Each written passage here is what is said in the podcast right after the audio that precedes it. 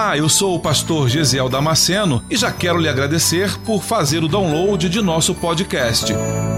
Deus tem nos dado esse tempo precioso para estarmos juntos meditando em Sua palavra. E espero que você seja edificado com ela. Aproveite a oportunidade para se inscrever nesse canal e receber gratuitamente novas mensagens toda semana.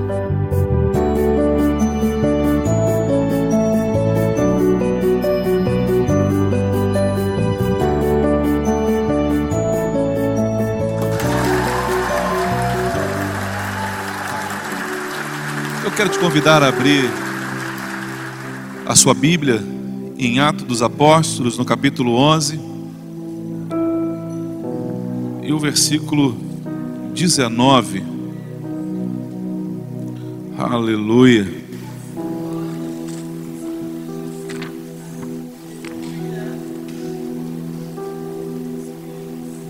Atos capítulo 11, versículo 19 nós leremos os versículos 19, 20, 21, 22, 23, depois o 26. Você achou? Diga amém. E os que foram dispersos pela perseguição que sucedeu por causa de Estevão, caminharam até a Fenícia, Chipre e Antioquia, não anunciando a ninguém a palavra, senão somente aos judeus. E havia entre ele alguns varões de Chipre e de Cirene, os quais, entrando em Antioquia, falaram aos gregos, anunciando o Senhor Jesus. E a mão do Senhor era com eles, e grande número creu e se converteu ao Senhor. E chegou a fama destas coisas aos ouvidos da igreja que estava em Jerusalém. E enviaram a Barnabé até Antioquia, o qual, quando chegou e viu a graça de Deus, se alegrou e exortou a todos aqui, com firmeza de coração, permanecessem no Senhor. Versículo 26. E sucedeu que todo um ano se reuniram naquela igreja e ensinaram muita gente. E em Antioquia foram os discípulos, pela primeira vez, chamados cristãos. Você pode tomar o teu lugar. Aleluia. O livro de Atos, você já sabe, foi escrito por Lucas, o médico amado que acompanhava o apóstolo Paulo em suas viagens. Paulo, Lucas aqui, ele, ele começa a trazer uma referência que ainda dói no coração dos judeus. A morte de Estevão o diácono da casa do Senhor, o obreiro da casa do Senhor.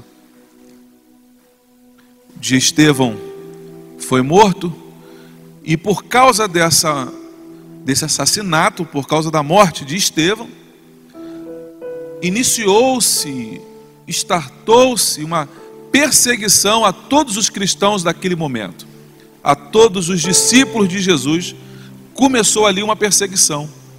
E aí a igreja os irmãos se dispersaram, cada um foi para uma região, e o texto diz que alguns foram para a Fenícia, outros para Chipre e Antioquia.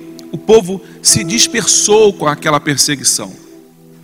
E por causa dessa dispersão, o evangelho tomou uma proporção muito, muito maior do que se imaginava. Eu quero começar pensando com você nesse texto, a partir do nosso comportamento, como nós nos comportamos diante dos problemas, quando eles surgem. Como é que eu lido, como é que eu trato com todas as lutas e com todas as dificuldades que surgem na minha vida? Como é que você, eu quero que você pense sobre isso agora, que você reflita sobre isso. Como é que você tem lidado com todas as situações conflitantes que têm surgido na sua vida ao longo do tempo. Às vezes é uma perseguição no trabalho, às vezes é uma perseguição religiosa, às vezes é um Covid, às vezes é uma, é uma questão de, de cor, de raça, de etnia. Ah, eu fui perseguido porque eu não era um eu não era brasileiro, eu era, um, eu era um venezuelano morando aqui no Brasil e fui perseguido por causa disso. Ah, eu fui perseguido porque eu era mais de moreninho do que deveria ter sido quando nasci. Como é que nós reagimos diante de uma perseguição, diante de um problema? É sobre isso que Lucas vai escrever. Sobre a forma como nós enxergamos os problemas que se aparecem, que aparecem, que surgem, que são colocados diante de nós. E eu quero que você veja isso como qualquer problema que aparece diante de você. Às vezes um, um vizinho lá, um condômino, um vizinho do prédio que arruma um problema com você por causa do latido do teu cachorro. Às vezes é o vizinho andar de baixo que está reclamando porque você fica pulando quando está torcendo para o seu time. E aí te levam lá para a reunião do condomínio. É o vizinho da loja que reclama porque estão parando o carro lá na porta da, da padaria, está atrapalhando lá o comerciante de receber os seus clientes. Como é que você lida? Como é que você tem lidado com os problemas que surgem diante de você? Algumas pessoas reagem da seguinte maneira: coitadinho de mim, eu sou um pobrezinho, eu sou um perseguido, eu sou um miserável, não tem ninguém por mim. A gente fica naquele, naquele sentimento de autopiedade, e a gente se sente perseguido por todo mundo. E a gente vive nessa esfera, a gente vive nesse, nesse âmbito, nesse caminho fechado e recluso ali. E a gente não rompe, porque a gente vive, parece que se autoalimentando do sofrimento que está nos alcançando no dia a dia. Cada um tem o seu problema. Se eu fosse hoje pedir para que todos conversassem comigo e relatassem os seus problemas, eu tenho certeza que eu ia precisar pedir uma quentinha, porque eu ia varar a madrugada inteira ouvindo todo mundo aqui. E cada um com o seu dilema cada um com o seu problema. Os irmãos vão fugir e vão se dispersar com medo de morrer, como Estevão. Qual foi o comportamento que eles tiveram? O texto diz que eles foram para Chipre, foram para Sirene, para, para Fenícia e Antioquia, e não anunciando a ninguém a palavra senão somente aos judeus. Eles estavam com medo de serem reconhecidos por outros judeus e serem mortos assim como Estevão havia acabado de ser morto. Mas aí o versículo 20, quando eu li esse versículo hoje, sabe quando você lê uma coisa que você dá um sorriso assim sozinho? E alguém fala, o que foi? Não, nada não. nada não. Eu, eu vi esse texto e eu falei, uau, olha que interessante, olha o que, que ele diz. E havia entre ele alguns varões de Chipre e Cirene, os quais, entrando em Antioquia, falaram aos gregos, anunciando a Jesus.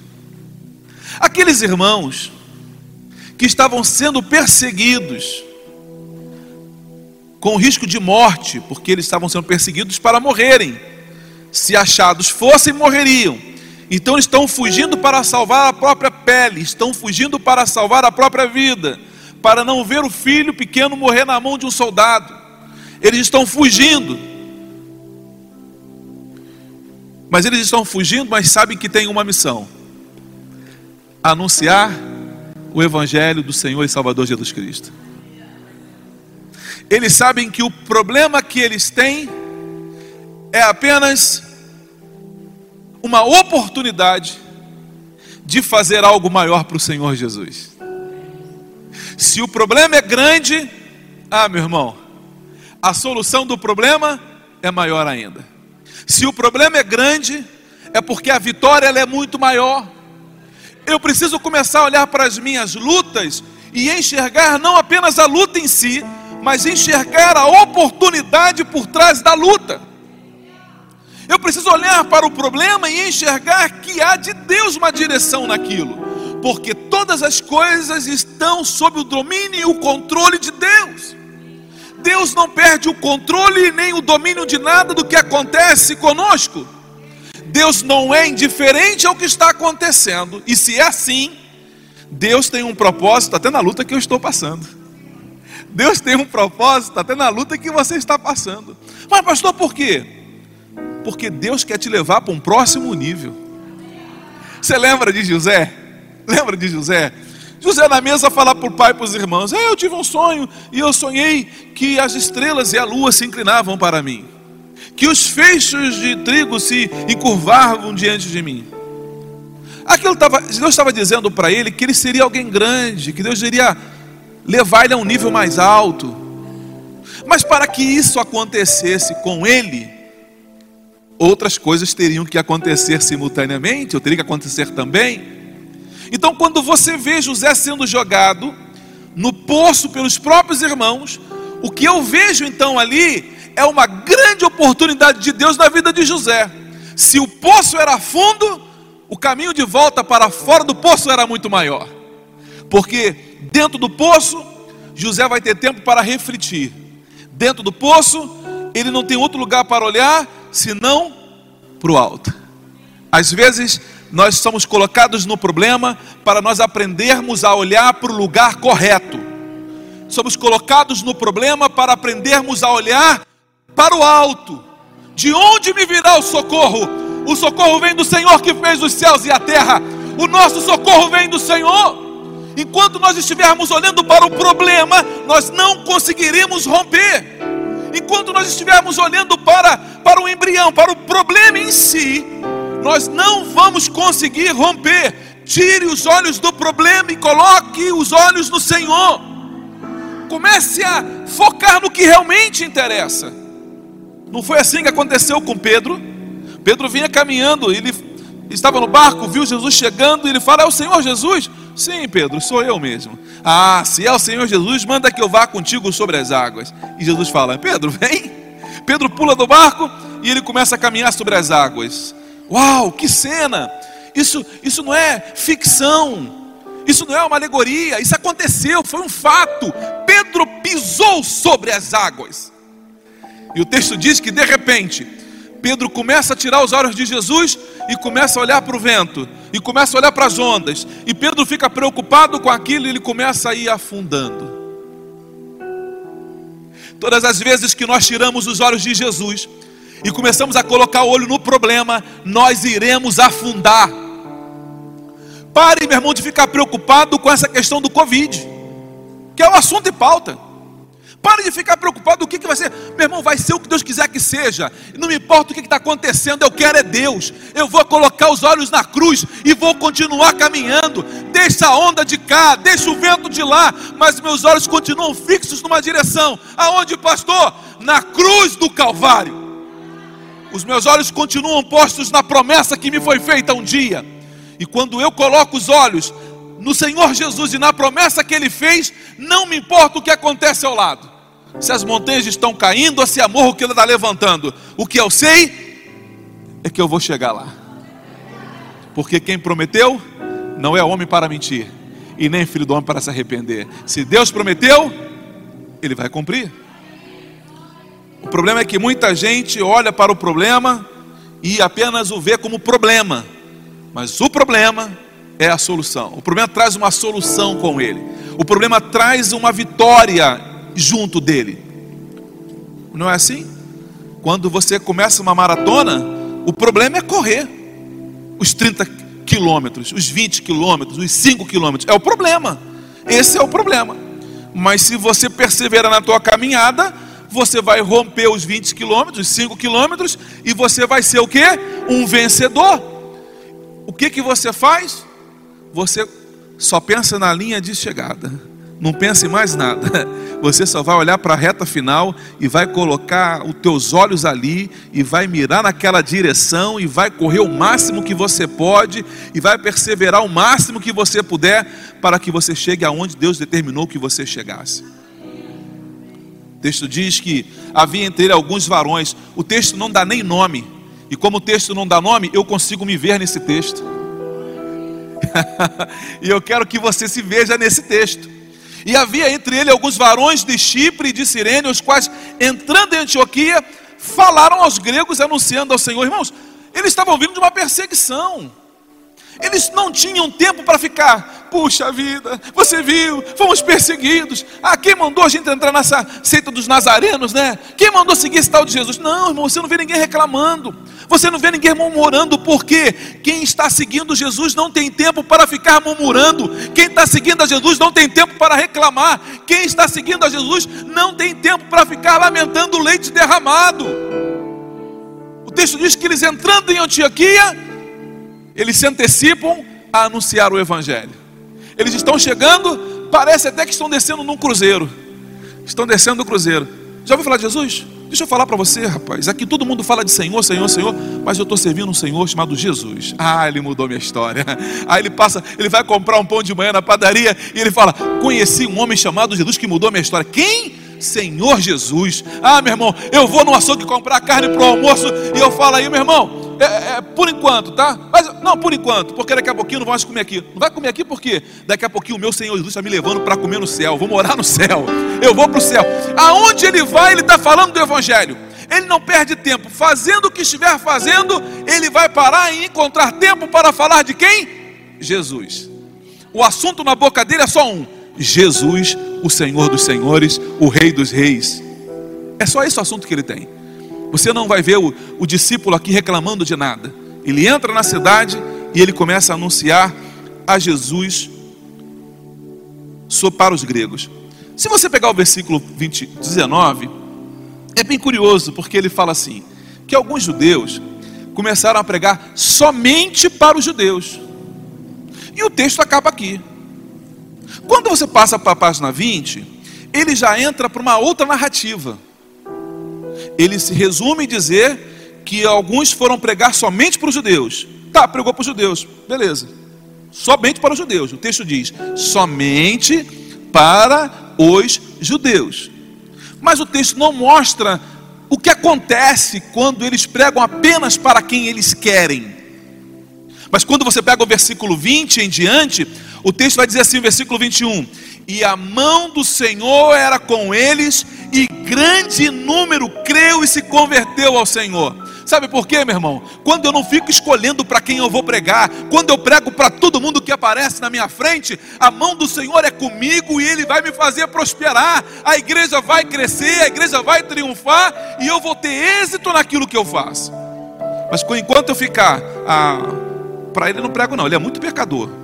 Não, aquele ali é um desaforado. Aquele ali peca e, e peca cada vez mais. Eu não vou, eu não vou pregar para ele sobre Jesus, não. Não, meu irmão, faça isso não. Todo mundo que vier à tua frente, todo mundo que Deus colocar diante de você, fale do amor de Jesus para ele.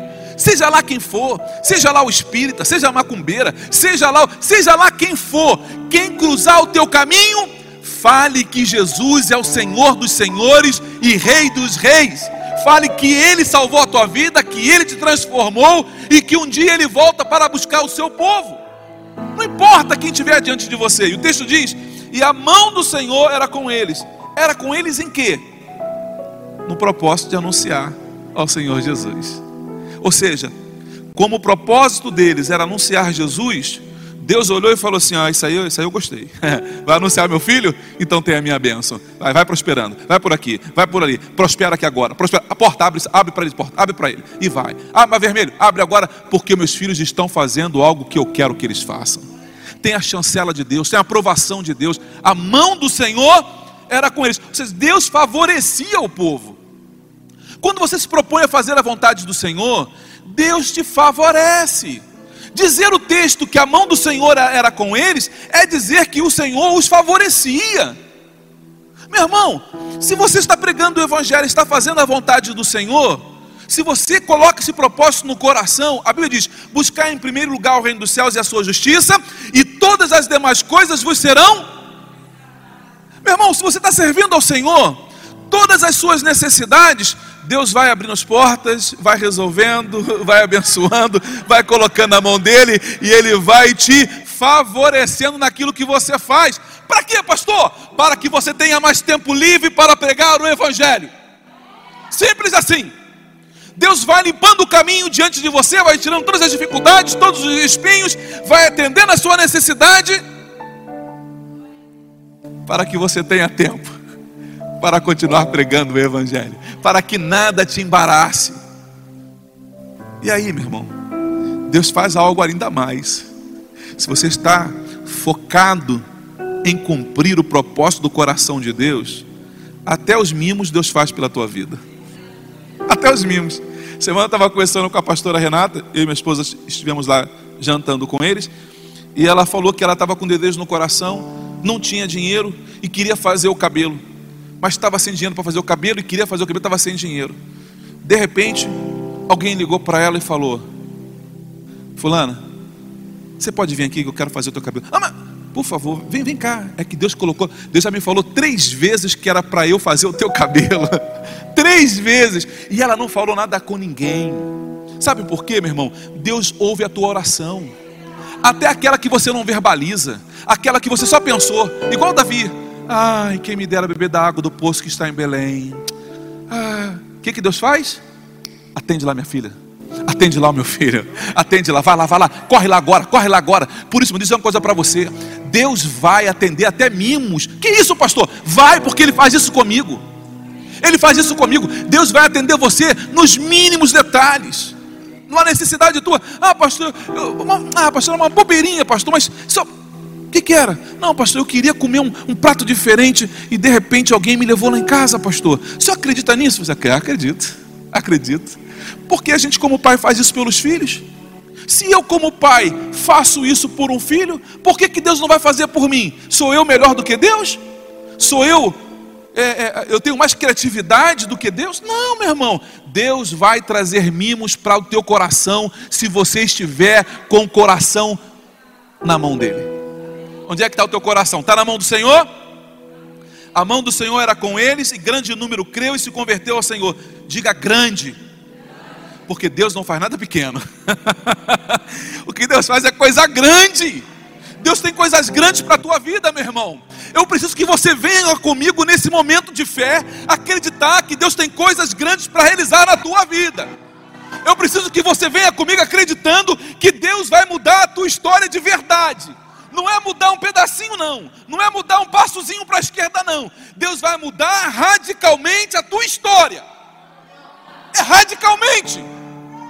Alguém olhar para você e falar assim: Uau, nunca imaginei Nunca imaginei que você pudesse. Eu ouvi dizer de alguém, alguém me disse falou para mim, falou, olha, é, eu comprei meu carro, comprei lá um, um carro assim, assim, assado, um carro top das galáxias, como diz o pastor Júnior. E aí, a, a, minha, a minha prima falou assim: Uau, quem te viu e quem te vê, hein? Quem te viu e quem te vê. Ô oh, meu irmão, quando é Deus na tua vida, quem te viu e quem te vê. Quem te viu e quem vai ver você no futuro.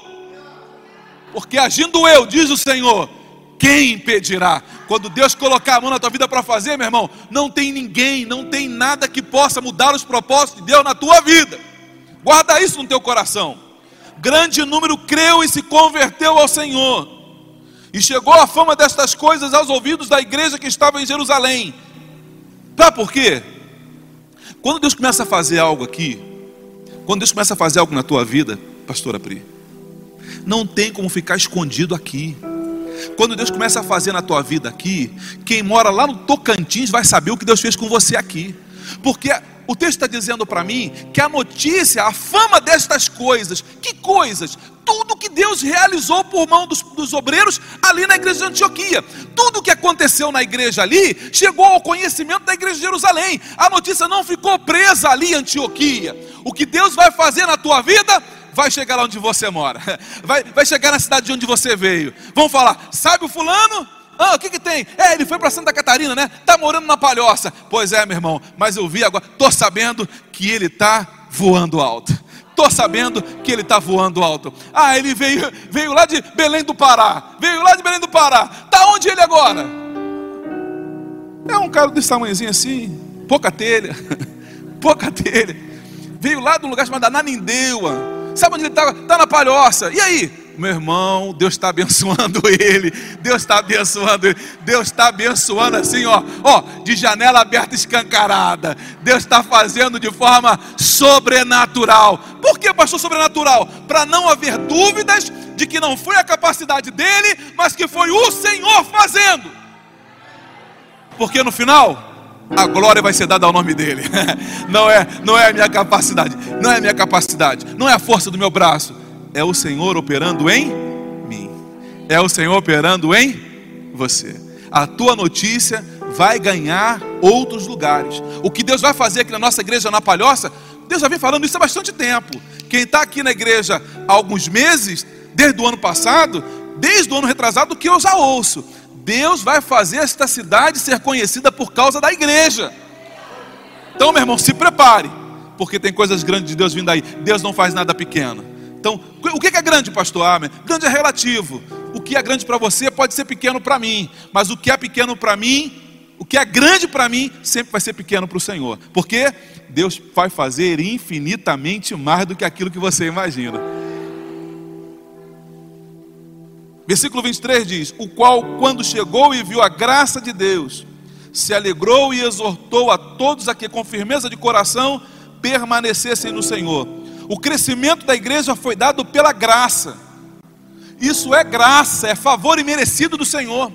A Bíblia diz que quem acrescentava as pessoas que iam sendo salvas era o Espírito Santo, era o Senhor que acrescentava. O crescimento da igreja, irmãos, o diabo não pode deter é algo inevitável. A graça do Senhor é conosco, a graça do Senhor é com a sua igreja, a graça do Senhor é com a tua família, a graça do Senhor é no teu casamento, a graça do Senhor é com os teus filhos, e porque a graça do Senhor é contigo, vai haver prosperidade, vai haver crescimento. Deus é contigo, a graça do Senhor é com você, porque era homem de bem e cheio do Espírito Santo de fé. E muita gente se uniu ao Senhor. Aí o versículo 26 diz assim: E sucedeu que todo um ano se reuniram naquela igreja e ensinaram muita gente. Todo um ano eles se reuniram naquela igreja e ensinaram muita gente. Olha que coisa interessante. Um ano fala de quê? Perseverança. Eles perseveraram. Não é assim quando começa o ano? Todo mundo começa a fazer na academia, né? Quem se matriculou em dezembro, já estamos em março, já começou a falhar. já começou a falhar. O cursinho de inglês já deixou de ir umas duas vezes já. Já começou. Quando chegar em abril, já largou de vez tudo. Já largou. Por quê? Muita gente não persevera. Muita gente não dá. Ah, começou a aula de canto, parou no meio do caminho. Começou a aula de música, parou no meio do caminho. Começou a aula de bateria, parou no meio do caminho. Por quê? Faltou perseverança. Mas o texto diz aqui que eles continuaram durante um ano reunindo a igreja mesmo com todas as dificuldades, mesmo diante de todas as ameaças, a igreja se reunia. É por isso que nós estamos aqui hoje. Com todas as dificuldades, com todas as, as misérias acontecendo por aí, por cá e acolá, a gente está aqui reunido. Fazendo o quê? A mesma coisa que Atos Apóstolos fazia a igreja. O que? Ensinaram a muita gente. Ontem nós tivemos estudo bíblico da igreja e eu quero dizer para você: você perdeu o que não veio ontem. Quem não veio ontem, o estudo ontem sobre os dons do Espírito e o poder do Espírito Santo para nós realizarmos a obra do Senhor. Ontem foi, uma, foi uma, uma um, algo diferente que Deus nos deu. Segunda-feira que vem, nós vamos dar continuidade ao estudo dos dons do Espírito Santo. E eu espero ver você aqui na próxima segunda. Aí o versículo diz assim: E em Antioquia foram os discípulos pela primeira vez chamados cristãos. Quem chamou os discípulos de cristãos? Foram os próprios cristãos? Não. O ímpio começou a observar que aquele povo tinha um andar diferente, tinha uma fala diferente, tinha um comportamento diferente, estavam sempre falando sobre um tal de Jesus, pagavam as contas, oravam pelos enfermos, os enfermos eram curados, oravam para Deus ia abrindo. Deus, o povo via que Deus era com eles. Aí o povo começou a dizer o quê? São cristãos. Ou como diz no grego, cristianos. Ou os discípulos de Cristo. Imitação de Cristo. Irmãos, eles iam para a igreja, se reuniam. Isso fala de comunhão. Nós precisamos ter comunhão uns com os outros nós precisamos ter comunhão uns com os outros, e é na comunhão que o Espírito Santo vai trabalhar. É na comunhão entre os irmãos que o Espírito Santo vem atuar. Se não houver comunhão, é quebrada essa corrente. eu preciso ter comunhão com você. Para que eu possa ter comunhão com Deus, eu primeiro preciso estabelecer a comunhão com o meu próximo. Quando eu digo que tenho comunhão com Deus e não tenho comunhão com o meu próximo, a diz que eu estou mentindo. Então eu preciso ter o quê? Comunhão com quem está ao meu lado, comunhão com meu irmão. Me preocupar com você, eu tenho que, eu tenho que orar por você, interceder pela tua vida, sentir a tua dor, te, te ajudar, caminhar contigo, porque tendo comunhão contigo, eu mostro para o povo que eu tenho comunhão com ele. É assim que, os povo, que o povo estava olhando para os cristãos naquele momento. E aí, irmãos, a gente caminha para o final. Eu preciso ler isso para você. Primeiro, um grande problema produz grande oportunidade. Amém? Está passando por problema? Tem uma grande possibilidade de Deus disso aí. O mar vermelho era o grande problema. Qual foi a grande vitória? O mar se abrir.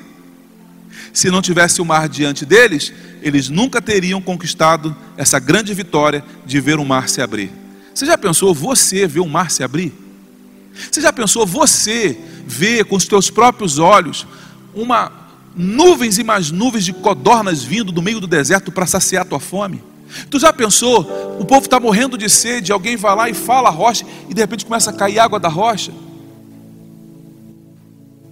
Grandes problemas vão trazer grandes vitórias. Você tem grande problema? Se prepare para uma grande vitória porque a mão do Senhor era com eles, um grande número de pessoas creu e se converteu ao Senhor. Lucas vai enfatizar o crescimento nos versículos 24 e 26. Ele vai repetir isso aí. Ele quer endossar que a igreja cresceu mesmo no meio da perseguição.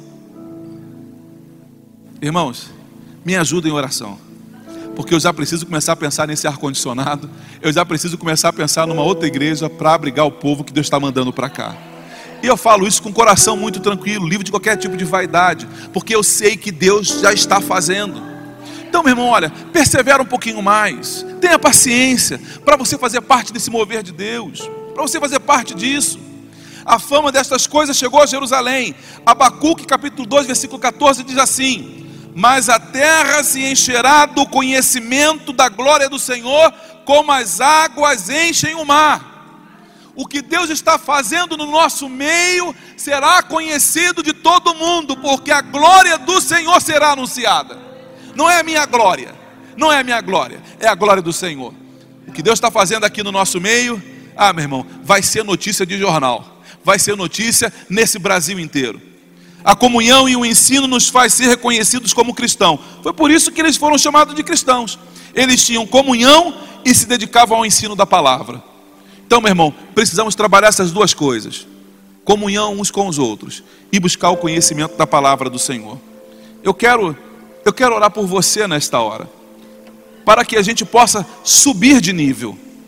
Como assim subir de nível, pastor? É. Enquanto eles eram discípulos e fazendo a obra do Senhor, eles pararam de ser chamados de discípulos para serem chamados de cristãos. Se você parar para pensar, é um baita de um elogio. Porque o discípulo do hebraico é talmidim. Discípulo é aquele, é o aluno, é o que segue de perto. Aluno é, é, é o que segue de perto.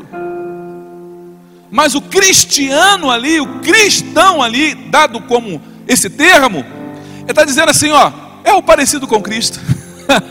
tu já pensou? Tu já pensou eu ser comparado, dizer que eu pareço com Jesus? Não, cara, você, você é igualzinho Jesus, cara. Você parece demais. Porque na, na afeição você não conhece. Não, não, o teu tipo. Porque eu leio aqui sobre Jesus e eu lendo sobre Jesus, eu estou falando, ué, engraçado, é igualzinho você. Está é, aqui igual, igualzinho você.